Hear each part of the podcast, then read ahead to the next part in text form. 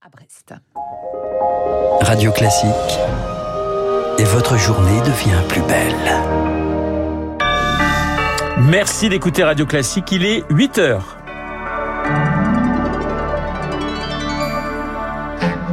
La matinale de Radio Classique avec Renaud Blanc. Et voici les titres du journal. Un plongeon pour se rafraîchir, un plongeon dans la Seine à Paris. Ce sera possible en 2025 sur trois sites aménagés. Reportage dans ce journal. Émile, deux ans et demi, toujours introuvable. Les recherches reprennent ce matin au Vernet dans les Alpes de Haute-Provence. Aucune hypothèse n'est exclue pour l'instant. Et puis Joe Biden a atterri à Londres cette nuit. La livraison d'armes à sous-munitions à l'Ukraine continue de faire débat à la veille du sommet de l'OTAN, pardonnez-moi, en Lituanie. Radio classique. Le journal de 8 heures nous est présenté par Lucille Bréau. Lucille, une chaleur écrasante sur la France. Oui, on le disait, sept départements sont en vigilance orange canicule aujourd'hui dans le sud-est. On cherche les îlots de fraîcheur. L'île de France échappe pour l'instant aux très, voire aux trop fortes chaleurs, mais des étés à venir s'annoncent tout de même brûlants. Alors pourquoi pas plonger dans la Seine? Ce sera possible à partir de 2025 à trois endroits, le quai de Grenelle, Bercy et sous le pont Marie. Le reportage de Noé Girard Blanc. Aux abords du pont Marie, la principale inquiétude reste la qualité de l'eau. William vient ici quelques fois par an pour profiter de la fraîcheur, mais il compte bien rester sur le quai. Sur TikTok, je vois euh, des mecs qui pêchent avec un aimant et qui ressortent euh, des vélos, des motos, des coffres, des trottinettes, des vélib. Donc non, tout ça, ça fait que non. Puis même, il y a plein de rats partout, ils se noient là-dedans. Ne serai pas le premier à y aller. À quelques pas d'ici, Philippe et Thierry sont accoudés à une table de pique-nique et quand on leur demande s'ils se baigneront dans la Seine, ils ne sont pas vraiment d'accord. Je demande à voir, mais ça sera sans moi parce que moi ce jour-là j'aurai piscine. T'es pas trop baigneur toi Non, Il n'est pas trop, il n'est pas comme moi, moi je me baigne partout. Et vous iriez vous personnellement? Pourquoi pas bah ouais, s'il fait chaud, euh, me rafraîchir, ouais. Si ces deux adjoints se sont bien baignés dans la Seine, la maire de Paris, Anne Hidalgo, ne s'est pas prêtée au jeu. Elle a promis qu'elle y plongerait l'été prochain, mais Julie, venue de Normandie à Paris pour quelques jours, n'y croit pas une seconde. Là, c'est le moment où elle va nettoyer la Seine, elle se dit, bon bah, faut faire un petit coup de pub, je vais dire ça pour euh, bien montrer aux gens que ça va être propre, mais de là à le faire vraiment et de sauter le pas... Euh, un autre avait déjà fait une telle annonce, Jacques Chirac, du temps où il était maire de Paris, assuré qu'il se baignerait dans la Seine promesse jamais tenue. Le reportage de Noé Girard Blanc pour Radio Classique. Il y avait du monde dans les gares ce week-end. Premier gros week-end de départ en vacances. Petit coup de pouce, 200 000 billets intercités sont proposés à 19 euros jusqu'à vendredi, mais pas pour les TGV. Les tarifs restent élevés sur les grandes lignes. Jean-Pierre Farandou, le PDG de la SNCF, était l'invité de Radio Classique ce matin. Il se justifie.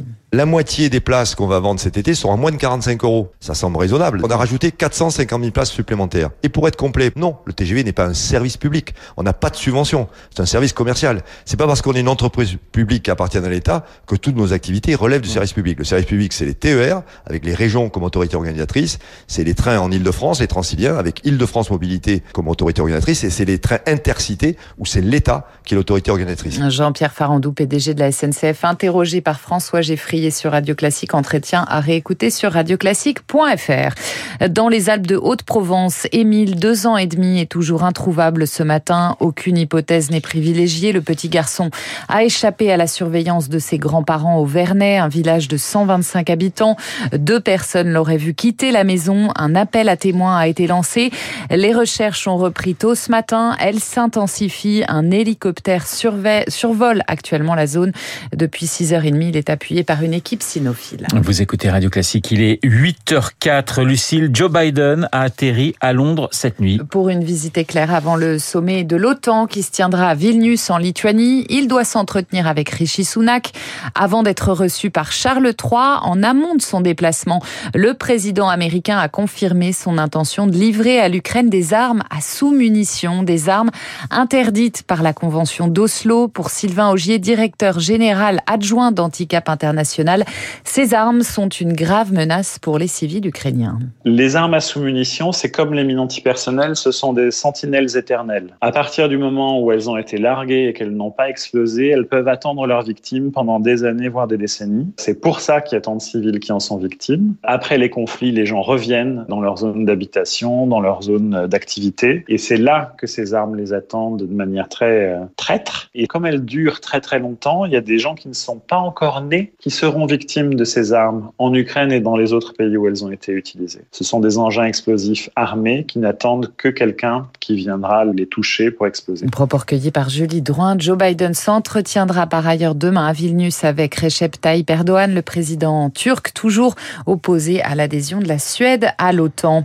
En bref, en Chine, une attaque dans une école maternelle a fait six morts tôt ce matin dans le sud du pays. Un enseignant, deux parents et trois élèves. Un suspect a été arrêté. Un retour en France avec euh, le projet de loi plein emploi qui arrive au Sénat. C'est le dernier grand chantier législatif du gouvernement avant les vacances parlementaires. Le texte prévoit la création d'un guichet unique nommé France Travail qui rassemblera Pôle emploi, Cap emploi, la CAF et les missions locales.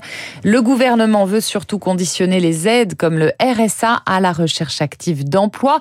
Ce sera le cœur des débats, Lauriane Tout-le-Monde toucher son RSA à condition de suivre une formation, un stage en entreprise ou toute autre activité de recherche d'emploi 15 heures minimum par semaine selon la rapporteure du projet de loi, la sénatrice LR, Pascal Gruny. 15 heures pour tout le monde, y compris pour le demandeur d'emploi très proche de l'emploi. En cas de non-respect, il y aura sanction. Le versement du RSA sera suspendu temporairement. La personne qui va, par exemple, au bout d'un mois, dire euh, je reviens vers mon accompagnateur euh, et donc je vais reprendre tout de suite et pour pouvoir avoir mon RSA, elle va récupérer le mois de RSA qui lui a été suspendu. En revanche, après trois mois sans activité, impossible de récupérer son RSA. La personne pourra être radiée. Si le projet de loi s'inspire d'une expérimentation menée dans une quinzaine de départements, le modèle est impossible à mettre en place sur tout le territoire, selon la sénatrice écologiste Raymond Poncemonge. C'est une sorte d'accompagnement intensif. Vous avez des conseillers d'emploi qui ont 1000 euh, personnes à suivre. Ça ne veut pas dire qu'il y a les emplois pour faire ça. Il y a 400 000 emplois vacants, on a 6 millions de chômeurs, 2 millions d'allocataires RSA. La sénatrice qui s'inquiète du manque de moyens humains pour mettre en place cette réforme. Un budget d'environ 2 milliards et demi d'euros est prévu. Selon la gauche, il en faudrait 6 à 8 milliards. L'éclairage de Lauriane tout le monde. Former les forces de l'ordre, soutenir les associations, mieux punir les insultes dans les stades ou inclure les familles homoparentales dans les formulaires à l'école. Le gouvernement dévoile aujourd'hui un nouveau plan de lutte contre la haine et les discriminations anti-LGBT+. Dix nouveaux centres d'accueil vont ouvrir d'ici 2027. C'est un document très attendu. La Cour des comptes publie ce matin son rapport sur le recours par l'État au cabinet de conseil privé, rapport d'initiative citoyenne. Les crèmes solaires dans le viseur de l'Agence nationale de sécurité sanitaire. S'enduire de crème, un geste incontournable de l'été, mais pas neutre. Pour l'environnement, selon l'ANSES, elle demande le retrait de l'octocrylène, un filtre UV chimique néfaste. Il dégrade les écosystèmes, notamment les planctons, les phytoplanctons ou encore les coraux. Une molécule aussi néfaste pour les humains, selon Philippe Le Baron. Il dirige une équipe d'écologie marine à Bagneux-sur-Mer à partir du moment où ces molécules, l'octocrylène, passent la barrière de la peau, on les retrouve après dans un certain nombre d'organes. Certains travaux ont montré qu'on pouvait en retrouver dans le lait maternel de femmes qui allaitent. Et il y a une étude chinoise aussi hein, qui a montré que sur une cohorte d'une centaine de jeunes enfants, on retrouvait en fait de l'octocrylène dans l'urine. Le risque, il est l'impact euh, sur l'homme dans la mesure où l'octocrylène se dégrade en benzophénone. Et la benzophénone, elle est connue par les autorités sanitaires parce qu'elle est cancérigène, elle est perturbateur endocrinien. C'est une molécule dont la toxicité n'est plus à démontrer. Un propos recueilli par Anna Huot. Les vacances d'été débutent à peine, on le disait, les refuges de la SPA sont déjà pleins. Chiens, chats, un peu plus de 8200 animaux attendent un nouveau foyer et les vacances sont souvent critiques. Pour eux, Jean-Charles Fonbonne, le président de la Société protectrice des animaux.